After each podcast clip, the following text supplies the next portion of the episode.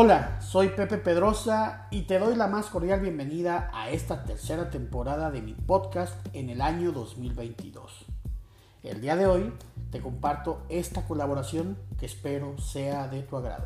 Bienvenido y que la disfrutes.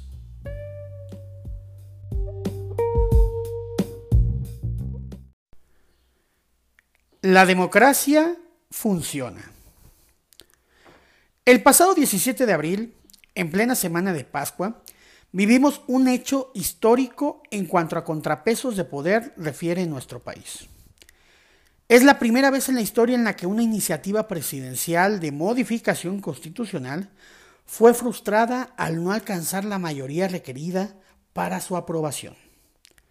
Ya antes había sucedido la negativa al presidente en leyes secundarias, pero a nivel constitucional es la primera vez que así sucede.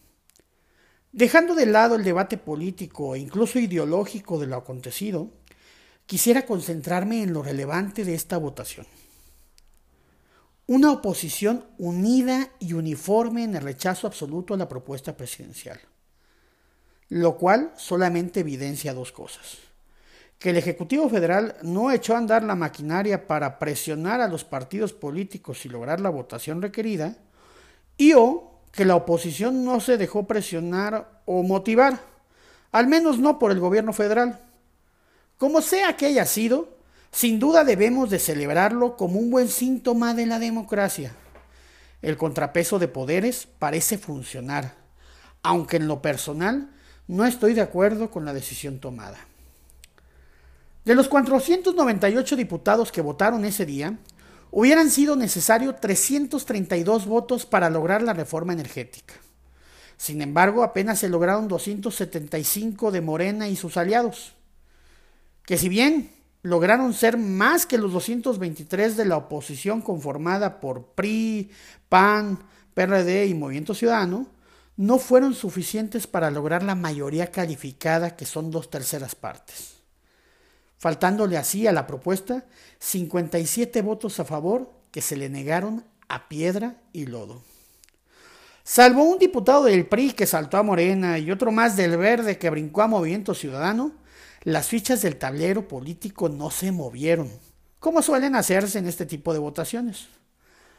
Aún más relevante resultó la puntual asistencia de todos, excepto de una diputada del PT, y de una diputada de nombre Laura Fernández que está en búsqueda de la gubernatura y que pidió licencia y que no tiene suplente. No cabe duda de que cada partido político pastoreó puntualmente a su rebaño para que no hubiera casuales inasistencias que facilitaran la aprobación de la reforma.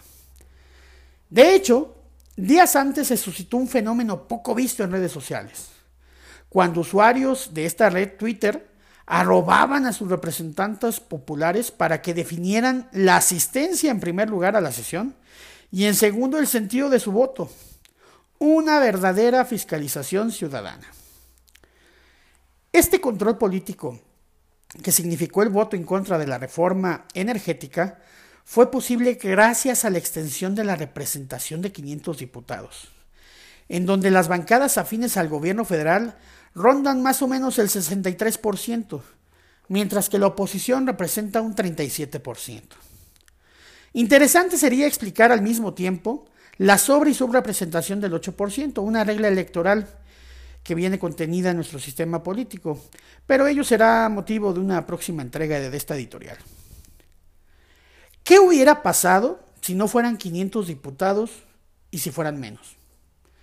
Imaginemos que el órgano colegiado no fuera tan extenso. Digamos que prospera aquella iniciativa que apuesta por la desaparición de los 200 diputados plurinominales y que la Cámara de Diputados fuera únicamente de 300, todos aquellos que ganaron por mayoría relativa. Es decir, solo los que ganaron su distrito.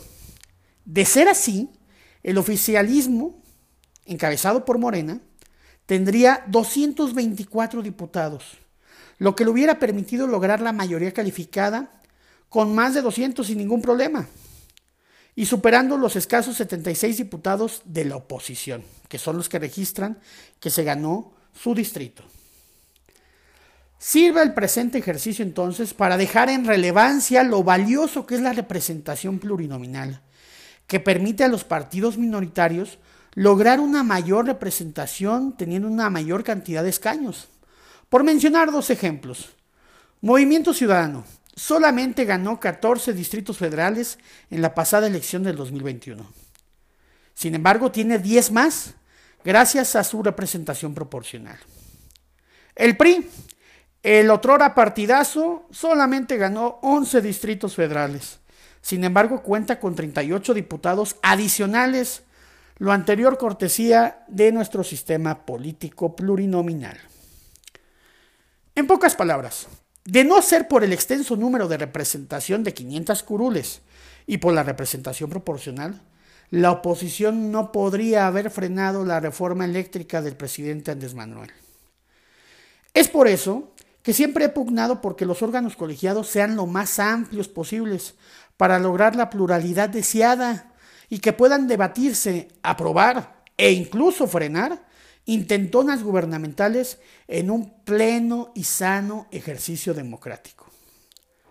La votación de esta reforma energética sin duda dejó en evidencia muchas cosas más que deben de seguir preocupándonos. El bajo nivel de debate, el poco estudio de nuestros diputados, la poca dedicación de nuestros representantes para debatir con más argumentos que, y menos show, y que se sospeche el cabildeo externo de fuerzas que no corresponden a la política sigue resultando reprochable.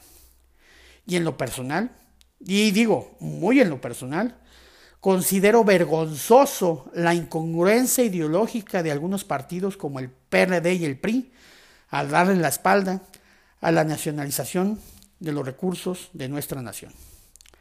Sin embargo, también debemos estar atentos a lo positivo, una de las sesiones del, del canal del Congreso con mayor rating de audiencia, la asistencia de casi todos los diputados, la obligada rendición de cuentas en redes sociales y el derecho que tienen los partidos adversos al gobierno de oponerse y hacerse valer, como el derecho de la mayoría del Congreso de aprobar al día siguiente la modificación en fast track de una ley secundaria sin que se necesite la mayoría calificada.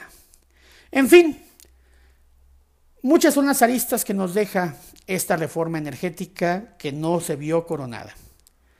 Sin embargo, una cosa queda clara. La democracia en México al fin parece que empieza a funcionar. Hasta la próxima.